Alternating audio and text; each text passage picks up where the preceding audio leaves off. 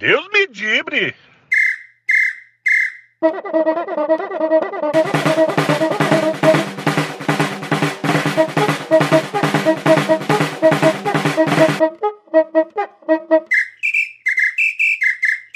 Deus me dibre!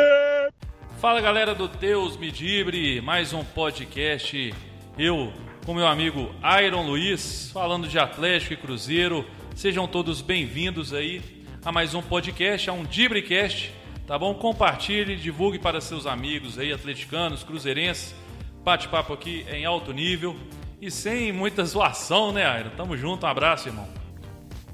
Fala, Beto, um abraço, um alô aí a todos que, que estão acompanhando mais uma edição aí do Dibrecast. É, aqui a gente tenta focar um pouco mais aí em falar do momento do, de ambos os times, a gente deixa provocação mais para outro tipo de abordagem. O foco do podcast não é muito esse não. Acho que já tem muita página, muito local que faz bastante humor, né?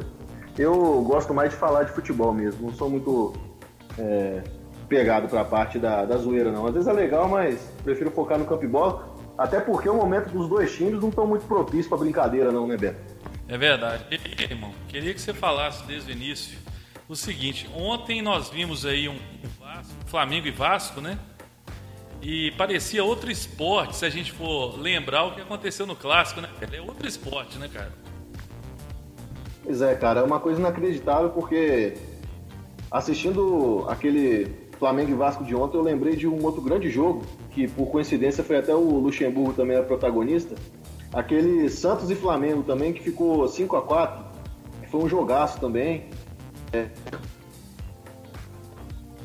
E a gente pega para analisar o clássico mineiro e uma pobreza né, de ideia, de futebol, os dois times com medo de perder, é, que impedia até muitas vezes de ter um jogo mais franco, né, de ter uma trocação, uma tentativa de fazer um gol. Eu revi depois do jogo, eu não assisti ao vivo, e eu vi depois do jogo assim, o Cruzeiro no primeiro tempo tendo um pouco mais a bola, mas também chegando muito pouco no, no ataque do Atlético. É, já, já o Atlético no, no, segundo tempo conseguiu pressionar ali nos minutos finais, porque é de praxe também no Cruzeiro. Passou ali do, dos 20 do primeiro tempo, o time perde intensidade, no segundo tempo apresenta uma queda física gigante. E foi um clássico que ficou mais marcado pelas confusões, né? Infelizmente né, de briga torcida do que propriamente pela, pelo resultado ou pelo futebol apresentado nas quatro linhas, né? Que é o mais triste. Pois é, é eu inclusive daqui a pouco eu vou até na web Rádio Galo fazer uma live para mostrar, eu recebi imagens de, do, do, treino de finalizações do Atlético hoje, sabe? Porque no jogo, no, no, no clássico, o Atlético finalizou 16 vezes e apenas uma foi em direção ao gol. É algo bizarro, né, velho? E aí eu recebi imagens hoje do treino de finalizações. Cara, eu agora eu entendi o porquê. O treino é bizarro, você não acredita. É só, é só. Se fosse futebol americano, aí seria fantástico. É só field goal, velho. É só pra cima. É impressionante, cara. Se você está preocupado com, com as imagens que você recebeu é, do ataque do Cruzeiro, o que dirá o torcedor cruzeirense, né? Que vê um ataque totalmente pobre só para você ter uma ideia, a gente tem no ataque um Fred que em 26 jogos é, foi titular em 21, marcou 5 gols, 3 deles de pênalti, e, e precisa de 407 minutos para marcar um gol. Você pega o Thiago Neves, precisa de 308 minutos para marcar um gol. É, o Pedro Rocha, 588 minutos. O Robinho, 1.623 minutos para marcar um gol. O Marquinhos Gabriel e o David não marcaram ainda no brasileiro. Você olha que dureza. Imagina o treino do Cruzeiro, né? Eu acho que o Abel fecha por isso, para não filmar o constrangimento. É tão constrangedor que o nosso time conseguiu empatar o jogo treino com o Coimbra, cara. Olha que dureza. É bravo, viu, cara? Deus me e se você pegar perigoso, se você pegar o ataque do Atlético e do Cruzeiro, deve ter menos gols que o Gabigol e o Bruno Henrique juntos. Cara, não é muito difícil de, de é analisar isso, não. É algo, de, é algo por aí. Até um tempo atrás, o Gabigol estava com o mesmo número de gols marcados que o Cruzeiro, né? Só que o Cruzeiro andou ganhando alguns jogos aí.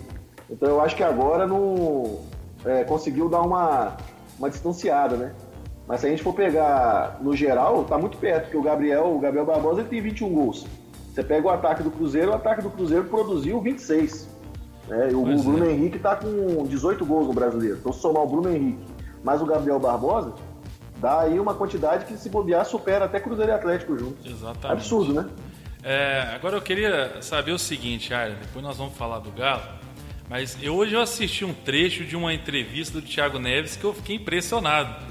O cara respondeu na tora que queria, que, que queria ir para o Corinthians, deixou em aberto para o ano que vem ele ir para o Corinthians. O cara, olha, eu achei impressionante, viu, cara? Porque normalmente uma entrevista dessa o cara dá aquela ensaboada, não, tem nada disso, eu tô aqui no Cruzeiro, papapá. Ele não, velho, ele soltou na lata que tá querendo ir pro Corinthians, hein? O que, que você achou disso?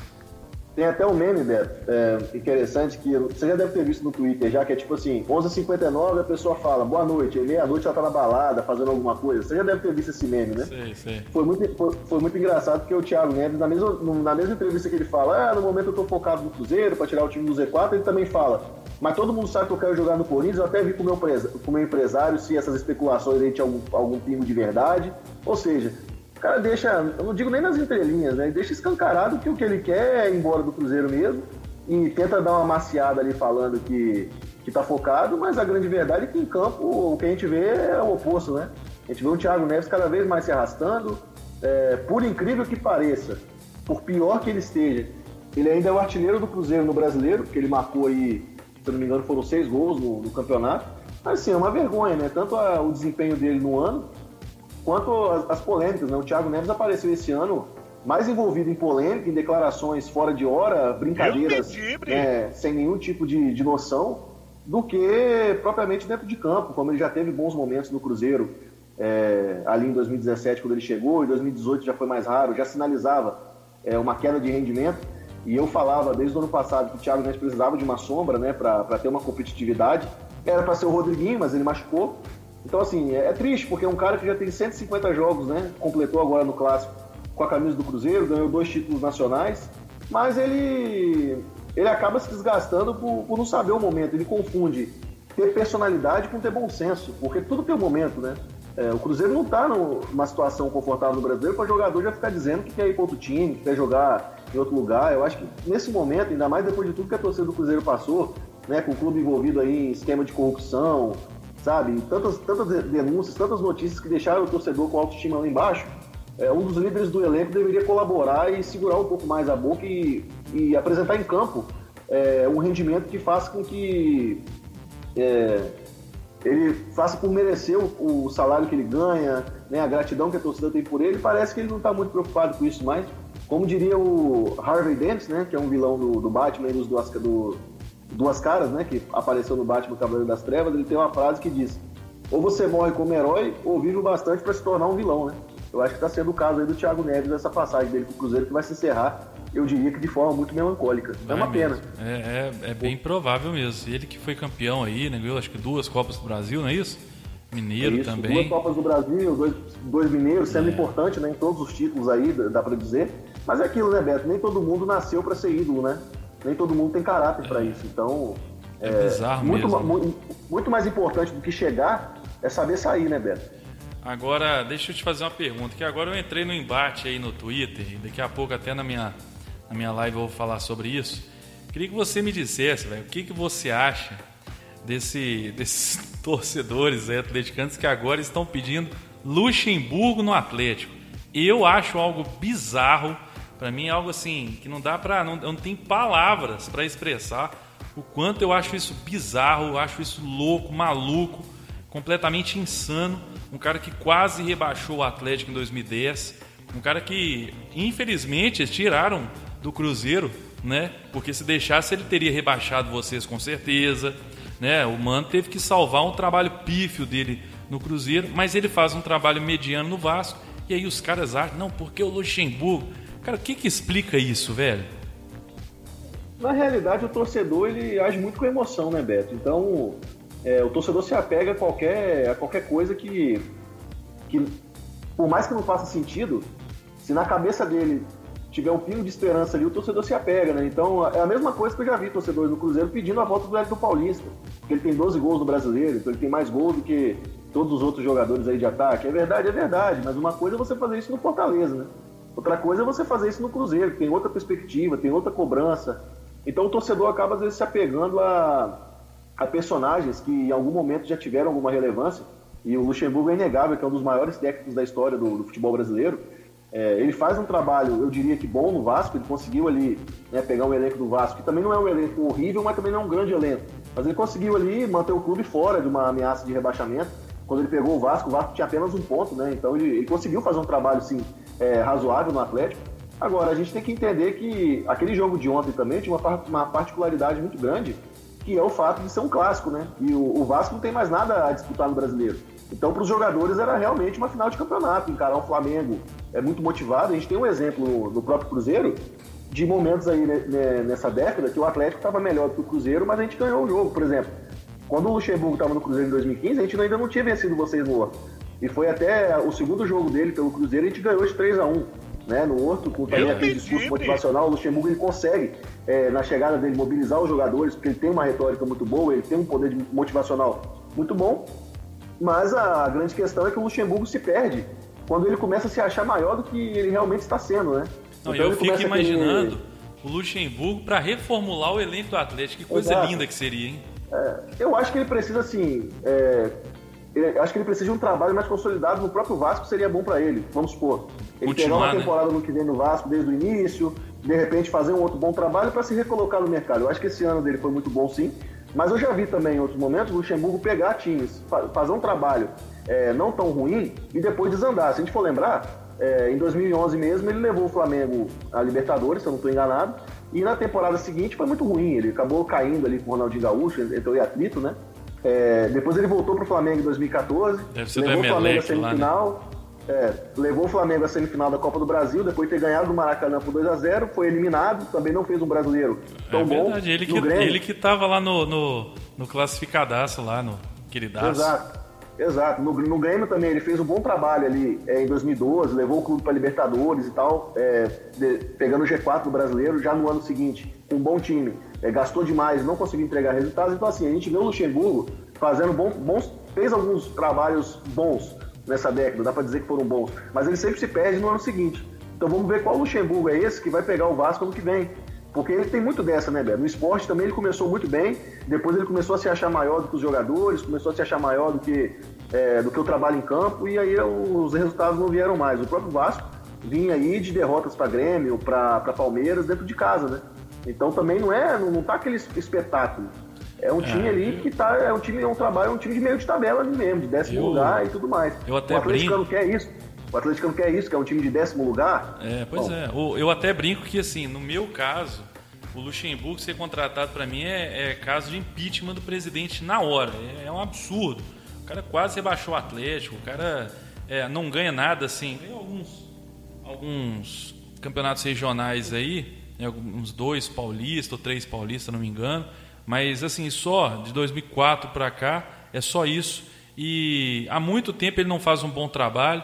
Então eu acho um absurdo. Agora, o treinador que provavelmente virá para o Atlético em 2020, eu queria sua opinião sincera sobre ele, é o Fábio Carilli. Você gostaria do, que o Fábio Carilli fosse para o Cruzeiro ou não? Particularmente, eu não gostaria do Carilli no Cruzeiro, porque ele tem uma linha de trabalho muito similar do Mano Menezes, é, do Tite que é aquele futebol um pouco mais reativo, de resultado. Então, assim, a gente viu ele no Corinthians esse ano. O, o ele voltou muito diferente da, da Arábia.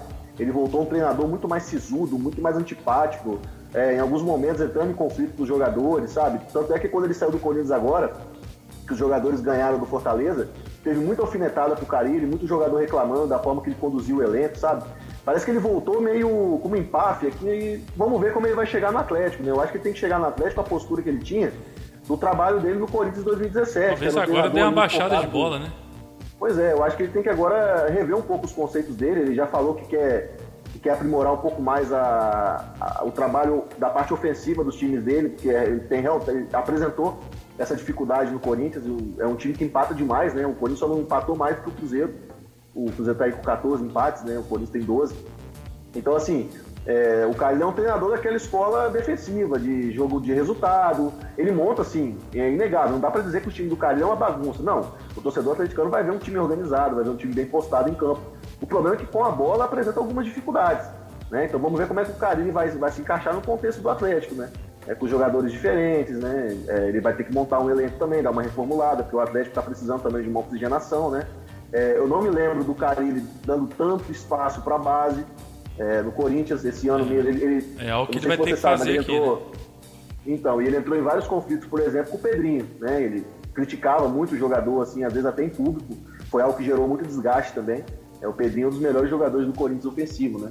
Então, acho que ele tem algumas coisas a melhorar. A gente não sabe ainda como é o Carilli técnico de verdade, porque ele só teve, é, vale dizer, né? Vamos, vamos ser sinceros aqui, ele só teve uma passagem pelo Corinthians. Então, a gente não sabe como é que é o Carilli treinador no mercado. A gente vai ver agora, se ele realmente ser é, confirmado no Atlético, como que ele vai é, desenvolver o trabalho dele. Agora, o Atlético também precisa definir uma linha de trabalho, né? Porque acho que já é o terceiro ano consecutivo que vocês têm três treinadores na mesma temporada. Desse jeito não vão chegar a lugar nenhum, né? Não vai chegar a lugar nenhum desse Exatamente. jeito. Eu acho que o Carilli é um treinador que vale a pena você apostar nele. Eu acho É, o que ele, treinador que dá pra pensar num projeto. É, ele- Só que tem que entender também a filosofia de jogo dele, né? Sim. E, aí vale, e aí vai muito também, eu acho, é, igual você falou aí da questão da base, é, vai muito também da, da diretoria, é, na hora de contratar o treinador, também exigir isso dele. De falar, olha, é, eu falo, por exemplo, no Cruzeiro, da antiga gestão, né, na época ali do Gilvan, do Bruno Vicentinho e tal, todo, o treinador ele tinha uma, uma ordem mesmo, que ele tinha que subir três jogadores da base e aproveitar esses jogadores no, no elenco profissional. Então não era só para treinar. O jogador ia ter que entrar, ia ter que jogar. Então em 2017 a gente viu ali o Nonoca, viu o Murilo, viu o Raniel, que nem estão mais no clube atualmente, né? Então, assim, tem que partir muito da diretoria também cobrar do treinador esse tipo de situação. Não dá para deixar só costas me dele, né? Você acha que a diretoria do Atlético tem esse perfil? Mas eu acho que eles vão fazer isso, porque o trabalho na base do Atlético agora está sendo muito bem feito com o Júnior Chávali, que está sendo um trabalho muito agressivo, né? contratando muito jogador. Tem alguns aí, o Bruno Silva, que veio da Chapecoense, tem o Bruno Michel também, que é um garoto que parece muito habilidoso, tem o, o Guilherme Castilho aí, o volante. Então acho assim, ele vai ter que trabalhar com a base, porque também o Atlético não tem dinheiro para sair contratando tantos jogadores. Tem que reformular o elenco, sim, tem que muita gente tem que ir embora, tem que trazer, tem que ser contratações certeiras. E eu acho que aproveitar a base, cara, vai- ele vai ter que fazer isso, ele vai meio que ser obrigado a fazer isso. E eu acho que tem que fazer, você vê o Ma- o Marquinhos aí, ó, entrando bem, o Bruninho entrando bem, são garotos que, que têm uma vontade diferente do que outros, do que um Giovanni, do que um Michael Bolt, até uma qualidade, na verdade, muito maior. Então acho que o Carilho ele vai ter que. A minha questão é assim, eu acho que a gente precisa, o Atlético precisa ter um treinador aí para pelo menos dois, três anos de trabalho. Eu acho que dá para acreditar no Carilli. Ele está no começo de carreira dele e já conquistou um brasileiro. E se você pegar aquele time do Corinthians em 2017, para mim não era um super elenco, era um elenco bom. E ele conseguiu ali ganhar aquele brasileiro, ganhou três paulistas, que é um campeonato difícil. Então ele tem um começo muito bom. Agora ele deu uma patinada boa. Eu acredito que talvez isso aí vá até fazer ele crescer, né? Como você disse, ele pode ter voltado aí meio arrogante, tudo achando que é o que é o bonzão, né? E às vezes ele viu que não é bem assim. Vamos torcer para ele também é ter aprendido aí com seus erros, não é isso? Então, Beto, ele também tem que é, vir com um pouco mais de humildade, até porque o elenco do Corinthians desse ano foi ele que montou. Todos os jogadores que chegaram foram pro crivo dele, ele chegou a dizer até em alguns momentos que ele estava muito satisfeito com todos os jogadores que ele tinha recebido. Então foi um cara muito confuso ao longo da temporada, porque ao mesmo tempo que ele dizia que estava satisfeito, depois ele falava que faltavam peças, depois ele criticou também é, a chegada do Bocelli, que não tinha as características que, ele, que o time dele precisava, sendo que ele, ele aprovou o jogador. Então, assim, ele foi muito confuso, sabe? Ele se mostrou. Acho que ele precisa rever alguns conceitos dele. Mas eu acho que o Atlético faz uma boa escolha, porque é um técnico jovem, um técnico que ainda tem muita coisa a ambicionar. E foi até uma, sobre a base, né, para concluir, foi até o papo que a gente teve no último Dibcast, né? Se for para contratar jogador meia boca aí ganhando 200, 300 mil, caso do Giovanni, do Michael Bolt, no Cruzeiro a gente tem o Marquinhos Gabriel, tem o David. For para trazer jogador desse nível, dá uma oportunidade para a base, porque o menino, além de custar muito menos, ele tá com fome, ele tá querendo se provar na carreira, sabe? Ele quer ganhar dinheiro, ele quer ir pra Europa, então ele vai dar, ele vai dar sangue. E, e o clube economiza, né? Aí você contrata um jogador bom é, e, e compõe com a base, porque se você tem a qualidade lá, é tudo uma questão de, de oportunidade. Não tem que ficar trazendo jogador igual o Michael Bolt, o próprio Giovanni, que já estão ricos, é, já estão ali numa, numa fase é, da carreira que eles não vão evoluir mais, e muitas vezes estão acomodados, né, cara? E- É. Diferente do, do da base, que está precisando se, se mostrar. Agora, para a gente começar a dar números finais aqui, eu quero saber o seguinte: você ainda está preocupado com a questão do rebaixamento? Está muito Deus me preocupado? eu acho, sinceramente, o Cruzeiro tem 34 pontos agora, para mim o Cruzeiro já tem 40. Eu acho muito difícil o Cruzeiro não vencer o CSA e não vencer o Havaí em casa. Eu acho que vai vencer os dois e vai precisar de mais uma vitória, talvez, aí contra outra equipe. Como é que você está? Você está um pouco mais tranquilo? Como é que você está nisso? Roberto, eu não estou preocupado, não. Eu estou muito preocupado.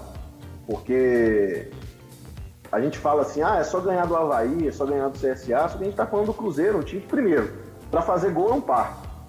Né? É o time que, que perde oportunidades atrás de oportunidades, como no clássico mesmo, o Fred errou um gol de cabeça ali cara a cara com o Cleiton e recuou. Então, assim, mesmo contra o Havaí e CSA, o nosso rendimento contra times do Z4 é terrível. Desses adversários aí que estão o 14 para baixo, a gente só conseguiu ganhar do Ceará e do Botafogo. Não ganhamos de mais ninguém, essa que é a verdade. Então no primeiro turno a gente empatou com o Havaí, no primeiro turno a gente empatou com o CSA. Então assim, é claro que agora não tem desculpa. Eu acho que se o Cruzeiro não conseguir vencer o Havaí, que já está virtualmente rebaixado, ele já pode entrar em campo rebaixado, inclusive, é, contra o Cruzeiro.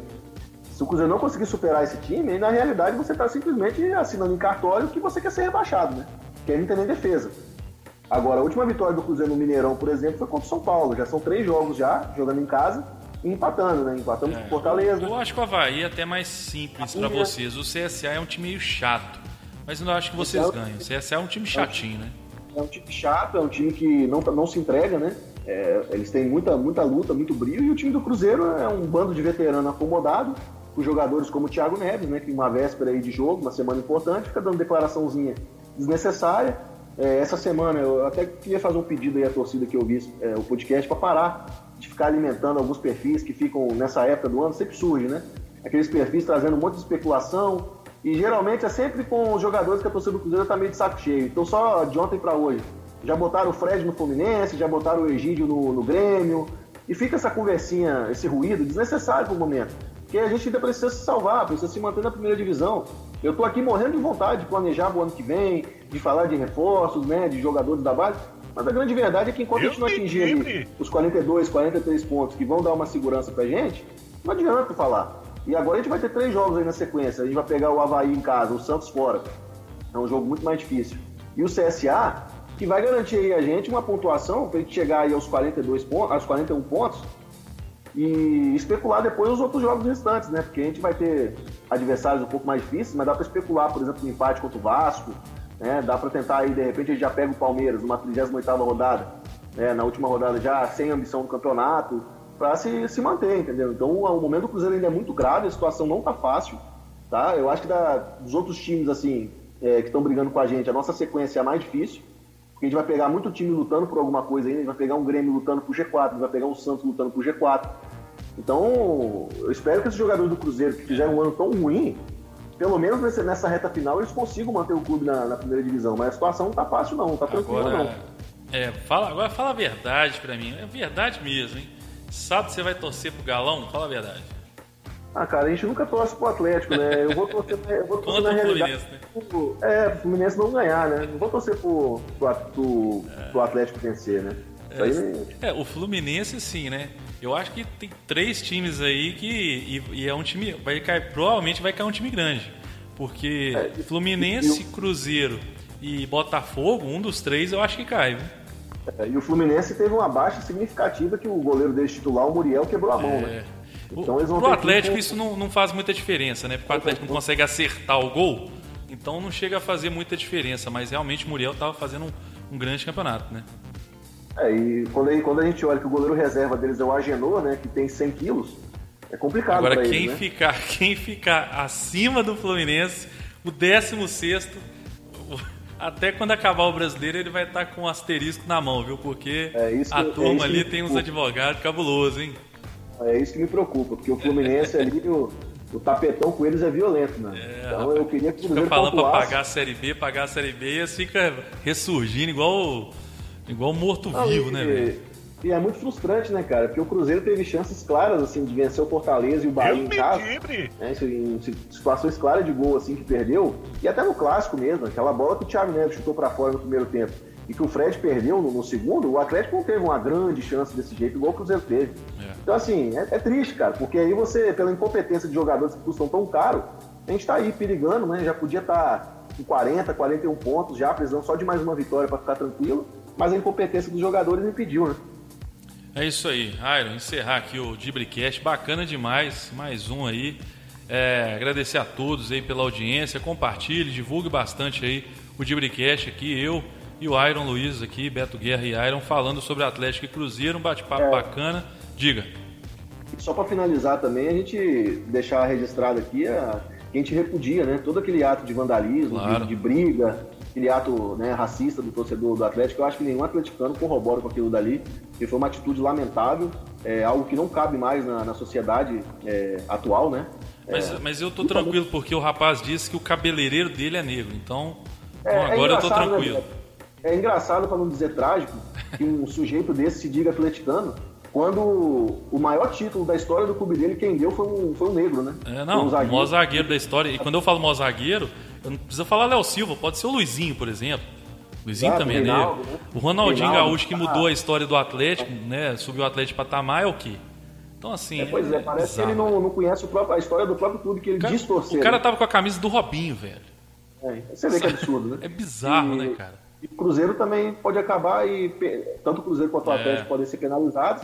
Também por um torcedor que arremessou uma garrafa do camarote, podia ter matado alguém, né? Uma garrafa de vodka ali, um absurdo. Porque você não pode estar no Mineirão com um, um guarda-chuva, é, com uma sombrinha. E um torcedor desse pega a garrafa ali no camarote, ele arremessa. E eu já até vi que o Mineirão rescindiu o contrato de camarote que tinha com ele. É. É, então a gente só para deixar claro mesmo que a gente repudia isso. O clássico, o futebol é, é alegria, é- tem provocação sim, mas não tem é, essa, essa coisa bélica de, de inimigo, sabe? Isso é uma coisa que tem que acabar, cara. O futebol não é para isso, sabe? Isso desanima a gente. Eu fiquei muito desanimado, eu fiquei muito triste mesmo, assim, com, com os bastidores do clássico, né? Com, com- com as coisas que aconteceram fora de campo, porque o jogo mesmo de futebol ficou segundo, talvez até terceiro plano, né? Só para fechar mesmo, para É, deixar não, claro tá que certo, ficou- é, é bizarro mesmo. hein? E agora a gente vai ter que aguentar clássico com uma torcida só, porque também quando o Atlético tiver o seu próprio estádio, aí vai ser sempre, no mínimo, no, no- no- aliás, no máximo, né? 10% para cada torcida. O- o- os clássicos que a gente viu lá na década de 90 e tudo, meio a meio, aquela zoação, aquela brincadeira, aquela entre aspas, né? Porque não é aquela guerra entre aspas ali, mais no gogó mesmo, aquilo acabou. Então, felizmente, né, velho? É é uma pena mesmo. É a vitória da barbárie, né? Exatamente. Enfim, é isso aí. Irmão, obrigado, viu? Valeu, Beto. Um abraço a todos aí que ouviram até agora. Valeu, um abraço a todos aí, obrigado, tamo junto, até o próximo Dibricast. Valeu! Thank